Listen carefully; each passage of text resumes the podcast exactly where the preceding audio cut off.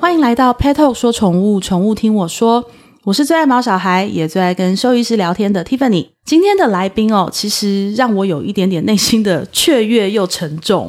雀跃的原因是因为我从认识他之后，我仿佛外挂全开，就是开始什么动物都想养。因为我自己本身就是非常喜欢小动物，尤其是特殊宠物的人。然后以前都是因为很害怕、很不了解，然后就会说啊，好可爱，好可爱，但是我不敢养。但其实，因为他同时也是我们家庭医师非常多年，然后我跟他之间真的是无话不谈，然后非常多的信任。所以当我后来自己就是现在我。我每天在动物医院上班，然后有空间，有很多专业的兽医师在我旁边，然后尤其是有他在，那我就更是外挂全开，就是开始一直拼命的咨询，拼命的想要养新的宠物，我也像个小孩子一样。但当然我不是小孩子了，然后跟我非常理解。养养一个宠物，就是你要对一个生命负责任。所以我其实自己因为处在这个心态，我仿佛回到就是像很多我认识的小孩一样，都会说：“哦，我好想养兔子哦，我好想养狗哦，我好想养仓鼠哦。”可是我妈妈不让我养。对，那当然我是大人了，我不用经过人家同意，我就可以养。可是对生命负责这件事情，不管年纪，不管今天是什么环境，这是我们全部都要做到的。所以今天的来宾呢，我们特别邀请到来自中研动物医院的侯文兽医师。那侯文兽医师真的是他从我们家的兔子在五五六年前，对，就是一直照顾，然后到后来我们家陆续出现了手工，然后出现了黄金鼠，出现了小仓鼠，然后。呃，到后来我们的乌龟，对，都是侯医师在照顾。那甚至我现在每天上班的地点哦，宠博健康动物医院，我们在里面养了一只刺猬，然后还有我们即将要来一只龙猫，他们全部都是在侯文医师的管辖范围之内。然后也是因为有他，我真的很安心。那今天这一集特别邀请到侯文秀医师来，那我们就是想要把一个呃养特宠需要注意的事情，然后跟养特宠其实真的不简单，还有。就是在养特宠之前，你不但要三思，你更一定要有专业的兽医师来帮你规划你接下来怎么饲养，跟帮你评估。我觉得有这个专业在最在背后做 support 会差非常非常多。所以今天真的就要把我自己呃最压箱宝、最爱，然后因为他照顾我们家绝大部分的动物的兽医师侯文兽医师介绍给大家，欢迎侯医师。Hello，大家好，侯文兽医师，我想先请问一下哦，就是。你当初是因为大家都知道兽医师就是好像都认为说兽医师什么都会看，感觉好像只要不是人类的都归兽医师管。但是因为现在宠物真的非常多元，嗯、包含那天我们院内有人真的就带了一只变色龙，然后来咨询来预约。对，变色龙也是侯医师的管辖范围。所以其实我想先跟侯医师聊一聊，就是你当初为什么会特别选择就是要看特宠啊？嗯，特宠的部分啊，其实我自己本身从以前也是对。我其实大概高中的时候啦，就是养蛇啊，养、oh. 养青蛙啊，就养的比较多。是，那那时候一直都对这一块很感兴趣。后来进到兽医系之后，发现，呃，兽医系的大部分的课程都是针对于像比较早期的，可能就是经济动物哈、嗯，像猪啊、牛啊这一类的。嗯、那比较呃现在一点的，大家就是比较着重在犬猫的部分。对对，那后来就发现，哎，其实，在特宠这一块。真的去琢磨的，或者是真的专门去研究这一块医疗的人还是少的。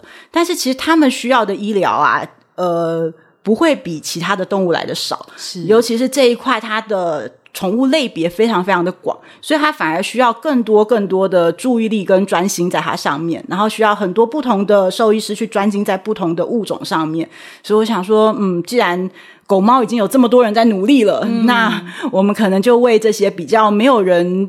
呃，专精的一些动物去做一些努力，真的，因为现代人养宠物真的非常多元，不像以前我们讲到宠物，可能我们第一个就是想到狗啊、猫啊，或者顶多兔兔。嗯，那甚至在乡下就是鸡跟鸭，但是他们不不是真的被当宠物，可能最后下场是被吃掉这样子。对，但是我们一般想要宠物，真的是以前以往好像就是真的就是选择就是这样，但是现在真的是我认识很多人之后，尤其是有时候去参加宠物展。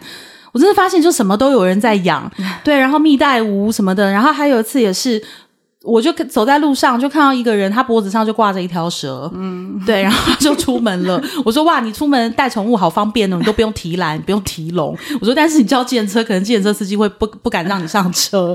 对，就是说现在的人饲养的这么多元，那我觉得当然就是大家接触到很多的资讯，可是我我我真的要提醒大家，喜欢，然后跟你在电视上看到，然后跟你在杂志上看到，跟你实际饲养真的是另外一回事。我举一个例子哦，就是大概在两三年前，就是我儿子他们非我儿子是我养这么多动物的一个重要的推手，因为其实都是他想养，但是因为我自己也爱啦，就是我养了之后，我就觉得每个都是我亲生的，然后我很容易被洗脑。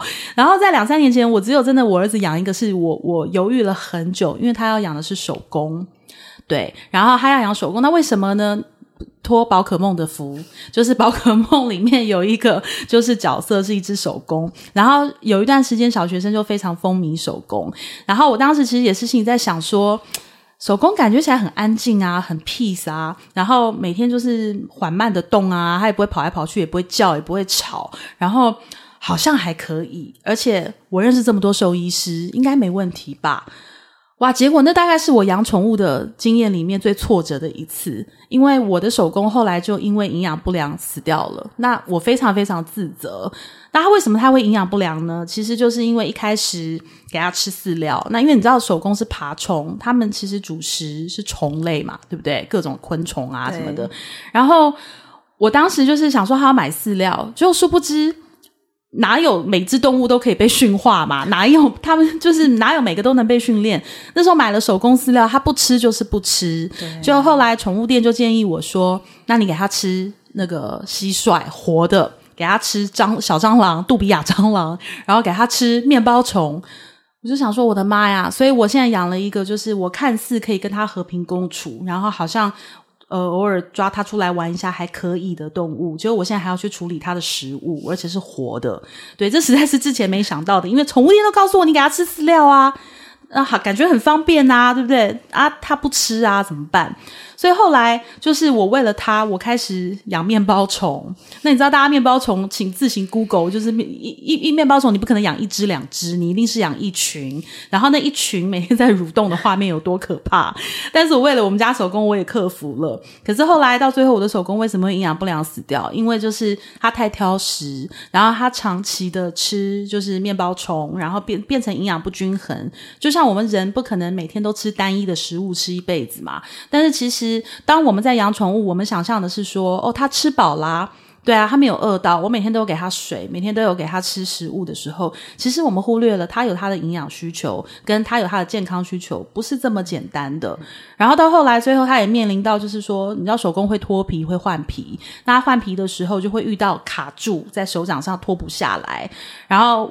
我也不敢去硬拉，我也不敢，我也不知道怎么帮他。最后带去找侯医师，那其实也是侯医师在经过很多的诊断跟帮助之后，他就告诉我说：“你的这只手工其实太瘦了，因为它就是长期的营养不良，然后跟不均衡，就是迟早会有问题。你必须要想办法给他加营养品，或者是让他吃更多的食物。”那我们事实上都努力过，可是最后他还是走了。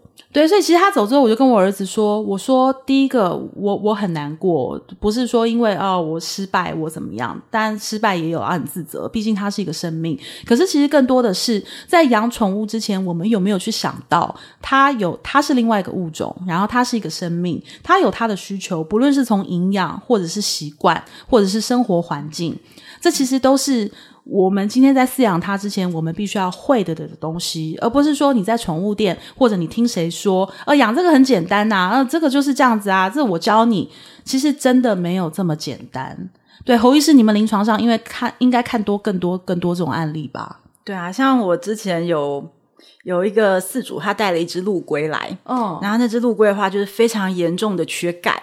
啊，然后营养不良的状况。那我那时候一边就是帮他做诊断啊，一边跟他聊天。我说：“哎，那因为他说他第一次养陆龟，嗯，我说那你怎么会想到要养陆龟呢？因为陆龟其实它的温度啊、它的湿度啊，哈，它有很多饲养上面的一些要求，其实是比较严格的。而且像台湾的温度，如果太冷的话，你一定要有很好的保温设备，才能够确保陆龟在冬天的时候还愿意进食。对，好，那因为他带回来的又是很年纪很小的那种小蛋龟，他如果一个冬天真的不吃。吃饭的话，他可能熬不过一个冬天。对对，所以那时候我就很疑惑，说：“诶，那你怎么会突然想要养陆龟呢？”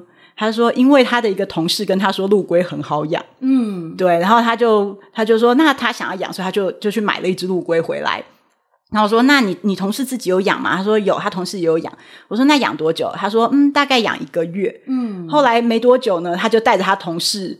的那只陆龟一起过来找我，嗯、就是基本上就是大家看着它很可爱，因为陆龟真的很可爱，尤其小小只的，然后眼睛就是黑黑亮亮的看着你，哦、对你就会觉得啊好可爱，好忍不住想带它回家，然后又觉得因为那时候还小小只的，对，就感觉放一个小盒子，然后一小盆水，然后丢一些菜，哎，好像就就可以养了，对，对，但是其实。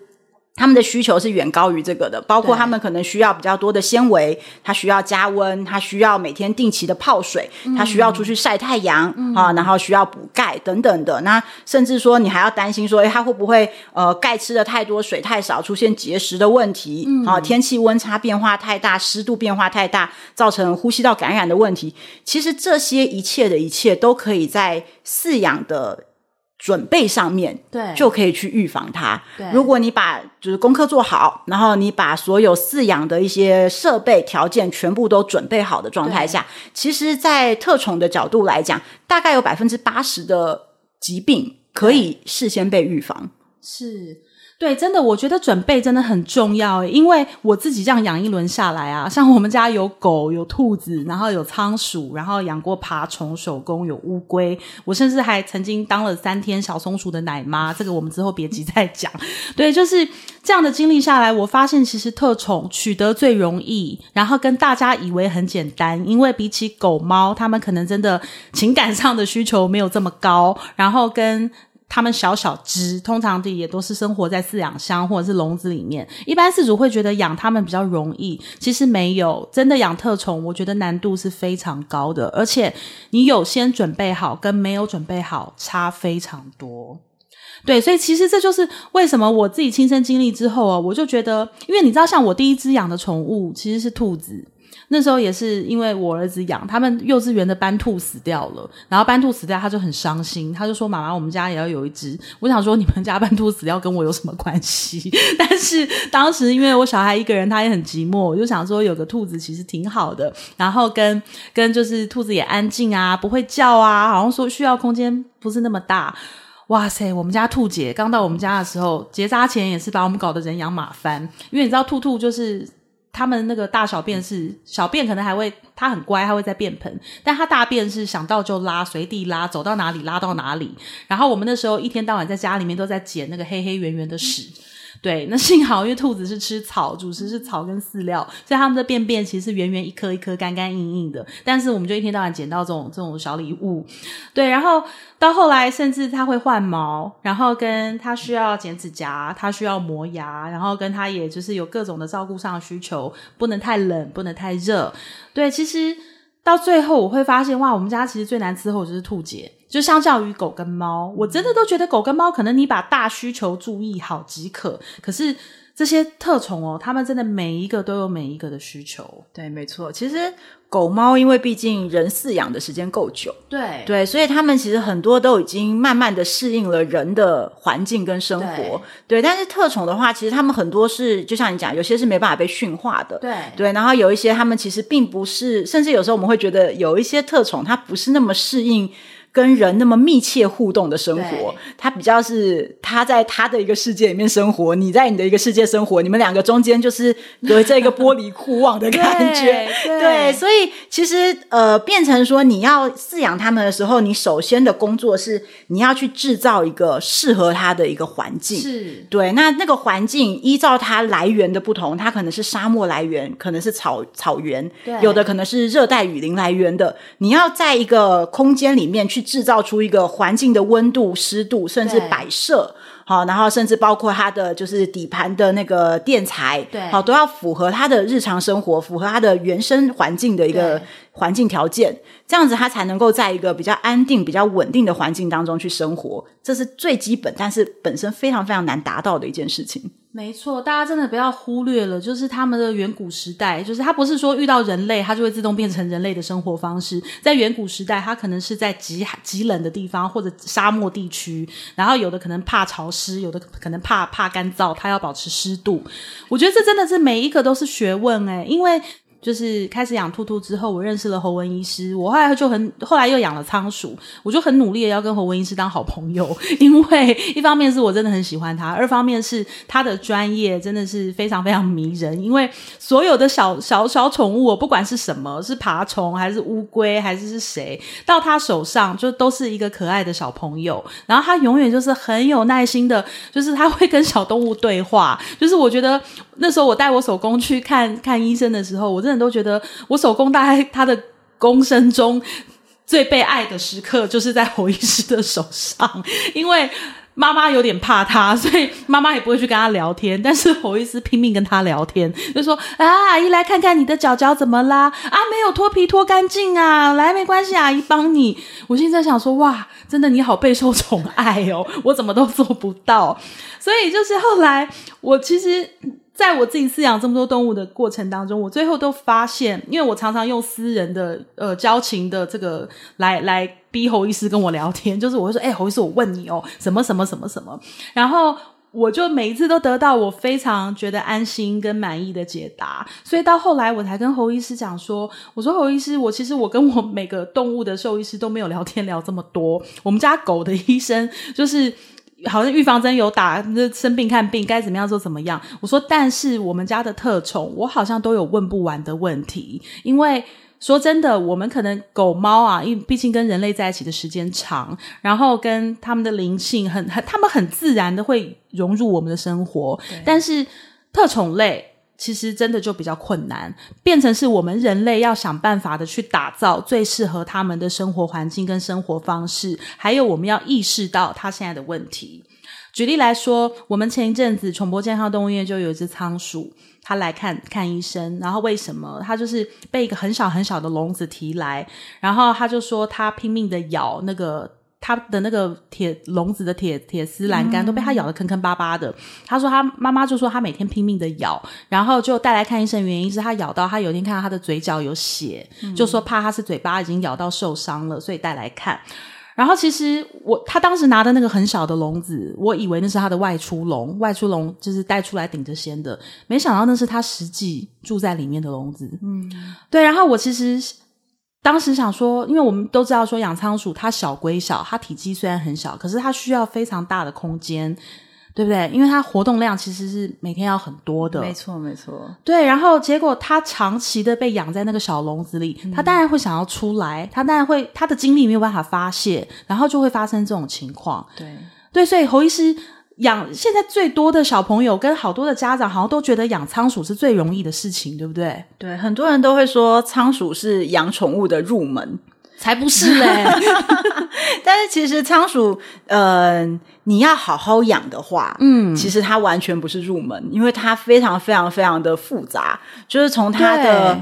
呃，其实连养仓鼠的方式现在都有很多的争议。例如说，你是要给它很厚的垫料，让它可以钻在里面打隧道呢，哦、还是你要给它浅浅的、浅浅的垫料，但是有个小窝，让它可以窝在里面呢？嗯、啊，或者是说，你想要用什么样子的材质的垫料？嗯、啊，有些宠物店可能会推荐用木屑，但是有一些小朋友他可能对于这个粉尘比较敏感的，可能我们就要用无尘的纸棉、嗯、啊，或者是说能不能够用鼠砂，能不能够用玉砂？这些其实。每一个小朋友，每一个个体，他都有它不一样的需求啊，并不是说大家都是黄金鼠，我全部都用一样的就好。其实就跟人一样，有些人有过敏体质，有些人是钢铁胃。好，所以每个人他能够接受的环境不一样，必须要很仔细的去观察你家里的那一个小朋友，他是什么样的体质，需要什么样的东西。对，然后环境上面来讲，就像你刚刚讲的那个小笼子，真的只能当外出笼。对，一般来讲，至少要八十公分、一百公分以上的笼子，才是一只仓鼠最基本的一个环境呃空间需求。那如果说空间太小，它当然想要出去，所以它就会疯狂的去啃咬。那啃咬的状态下，一个是它可能会咬到它自己嘴巴受伤，对，还有一个很麻烦的事情是它可能牙根。会出现断裂的状况，或是摇晃的状况。嗯、那因为他们的牙齿会不断的生长，所以如果他的牙根断了，牙根歪了，他从此以后就没有办法对磨，他牙齿会长的肠道可能会穿穿出他的嘴巴，对，有可能会造成伤害，会造成伤口，对，然后需要定期的麻醉去磨牙，对，对，那个定期的麻醉对身体多少也是一个负担。如果它是能够预防的。那我们就尽量去预防它。对，所以如果能够给它一个好的环境，足够大的空间，可以减少它去啃咬的状况。当然，相对的就减少它后面牙齿歪斜需要麻醉磨牙的这个频率跟风险。所以，就刚刚提到的，其实有很多很多很多的疾病，还有很多的医疗的开销，其实都可以在预防的前提之下去避免掉。对，而且这个知识很重要，因为我们也遇过太多的事主，他不是不爱，他不是没有心，他是不知道。对对，如果他知道，他绝对可以做得更好，而且他非常愿意去做。没错，但是他不知道。对对，所以我们到后来才会为什么我们这么努力的在推动，就是说知识的传播，然后跟教育。因为我始终觉得，不管今天你养什么，它就是一个生命。然后不管你怎么 怎么取得的，你买来的也好，谁家生的也好，跟领养来的都好，但是来到你家的那一刻，它真的就是你的家人。就像我们家，不管那个四只脚的、两只脚的，在在水里游的，全部都跟我姓，对，全部都是我亲生的。我儿子就常常会跟人家讲说。大家问他说：“你有没有弟弟妹妹？”然后我没有，但是我，我妹是只兔子，然后 我弟是黄金鼠，我还有一只狗弟弟。他说：“我妈说全都是他生的。”对，因为其实就是一个生命。然后今天刚他当他跟人类相遇之后，他所有的一切都仰赖在你的手上。对，这就是为什么。秉持着这个精神哦，你知道 Pet Talk，然后跟包含现在我们呃我我自己在服务的宠博健康动物医院，我们推行这样的理念，其实真的就是有太多太多要讲，有太多太多要学，尤其是今天。你看到什么都好可爱的时候，但是每一个每一个呃生命，它背后都是背负着一个不一样的历史背景、时空背景跟需求。举例来说，我最近我们又收编了一只龙猫，然后龙猫在我心里就是可能又是一只像兔兔，又像又像它是鼠类，它啮齿类，嗯、但是在我心里，它养法大概就跟兔兔差不多，然后跟呃。跟跟就是我们家仓鼠差不多，就其实是完全不一样，超级不一样，无敌不一样。然后我在跟侯医师咨询的时候，他就因为我还好，我在冲动之前，我先打给侯医师，然后侯医师在看到就是听完我的那个讲法之后，他就说：“我知道拦不了你，我知道你现在就是外挂全开，什么都要养。”他说：“但是我先告诉你，你不要把他想得跟兔兔一样。”我当时想说，哈，不一样，哪里不一样？他们就长得很像啊，然后都有毛，不是吗？然 后他就说，他们的需求完全不同，甚至他们其实不被建议养在同一个空间。对，其实我当时非常的 shock，然后我于是就开始很认真的听侯医师跟我说，养龙猫的需求是什么。我在整个听完，整个就是找又找了很多很多资料，然后跟整个思考过之后，我最后还是决定养了。那可是我可以很有。呃，底气的去说服我的家人跟我的同事说，我今天养绝对不是冲动，我说而是我真的了解了，而且我确定他的需求我做得到，我能够给他他要的。举例来说，龙猫先生二十四小时要吹冷气哦，对，所以我确定我能够给他一个这样的空间环境，所以我才做，我才决定做这件事。那这个事情是我很骄傲的，然后我也一直分享给我的朋友。我说，如果要养宠物，如果你家里的小朋友要养宠物，请真的拜托像我一样，在你养之前，先去找兽医师咨询，然后先去确定你可以给他他所要的条件。我举例来说，我跟我儿子讲，我说手工是我永远不想再养的宠物。嗯，我说，因为第一个，我在养的时候，我想的很简单。我认为就是吃饲料，我认为就是他也不需要运动，他就是在那边很缓慢的爬来爬去。我认为我都可以做得到。我实际跟兽医师讨论，发现怎么养之后，我发现我做不到。可是我已经养了，然后最后他的结局并不好。所以真的要奉劝大家，就是请不要忘记这件事情。我们一直在呼吁，每一只宠物都一定要有家庭医师，因为你才知道，当你第一时间有问题的时候，你能够找谁。但我现在还要再强调，麻烦你养之前先咨询。这也是现在宠博健康动物医院哦，特别邀请侯文医师每个礼拜有一个时间在我们这里驻诊。那他在这里其实呃，他不会去帮小动物做治疗或者是一些其他的的的后续的疾病，因为如果说今天牵扯到治疗，然后跟疾病的呃这些相关的处理方式，还是要回到就是侯医师他本身服务的中研动物医院去。那但是在我们这里最主要的是我们提供一个呃。很长时间的，他可以安静跟四主去做讨论的一个空间跟一个环境，然后不会说，因为他有很多的门诊啊，有很多事情要忙啊，然后就可能不能跟你好好聊。因为我真的相信养特宠永远聊不完，因为这是我自己亲身的经历。对，所以就是说在，在呃也很荣幸哦，就是。侯医师就是看我这么疯狂的，就是想要学习特宠的知识，他也应邀请来到宠博健康动物医院有一个特殊的咨询门诊。那我们做这件事情的目的，也真的就是希望养之前，请你一定要好好了解。所以，呃，最后我们请侯文医师给我们想要养特宠的朋友一些提醒，好不好？如果说啊，你想要尝试啊，就是狗猫以外的，或者说你觉得其实狗猫，呃，当然他们跟人的互动比较多，但是你想要。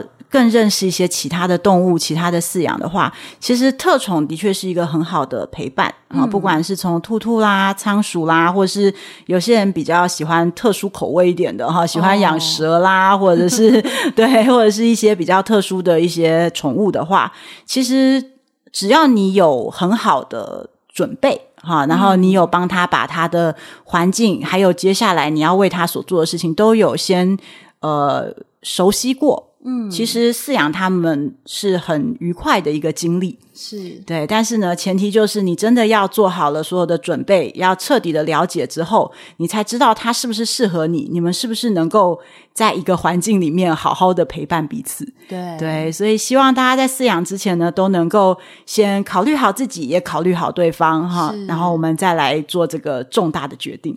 而且真的不要以为说上网爬文，我觉得现在有很多的饲主，他们都很热情，喜欢分享他们自己饲养的经验。但是我真的要告诉大家，每个人的饲养经验是都不一样的。然后跟饲养经验真的有时候是天时地利人和。就像我们家的兔子，根本就是一个天使，它就是上天赐给我一个超级天使宝宝，就是配合度超高、超乖。可是真的不是每个兔兔都这样子。像我们之前在办公室有一只兔子，它就是属于比较紧张，可能它会咬人。可是我们家兔姐就完全都不会，所以就是。是说每一个动物它都是有独立的个性，然后跟独立它自己有它的思考方式跟习惯，不要去认为说哦，我听谁讲好像很简单。就像当初我在宠物店买手工的时候，他们也告诉我很简单啊，你怕虫不要给它吃虫，就给它吃饲料。